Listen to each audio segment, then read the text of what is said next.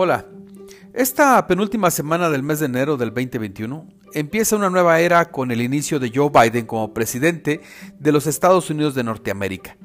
Y es importante mencionar que esta época también va a estar marcada por una nueva forma de relación con el gobierno mexicano del presidente Andrés Manuel López Obrador, la cual va a ser muy distinta a la relación que se tenía con Donald Trump.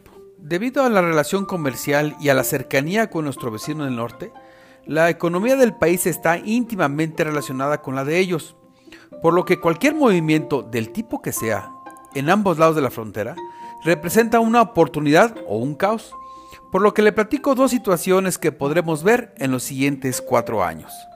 La primera de ellas tiene que ver con la diplomacia, al menos por parte de Estados Unidos. Los tiempos en los cuales el presidente de este país simplemente escribía un tweet o afirmaba algo de manera pública bastaba para que el tipo de cambio tuviera una variación importante en ese momento, o bien con la simple intención de hacer algo era suficiente para que los mercados se movieran. El segundo punto es el valor que se le da a la palabra empeñada. En este caso a los documentos firmados. En este periodo presidencial de Estados Unidos que recién terminó, se actualizaron y se ajustaron las reglas del anterior Tratado de Libre Comercio, para convertirse en lo que hoy conocemos como el TEMEC. Sin embargo, veíamos cómo con la mano en la cintura el presidente Trump podía modificar cualquier acuerdo e imponer aranceles o cotas sin mayor razón que su conveniencia. Con esta nueva era pareciera ser que los acuerdos se van a cumplir.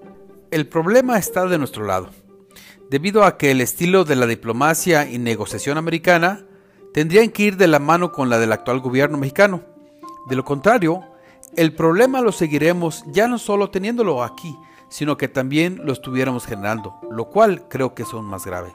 En fin, esperemos que la pesadilla del gobierno anterior termine por fin o solo iniciamos rencillas con los que llegan. Les comparto mi cuenta.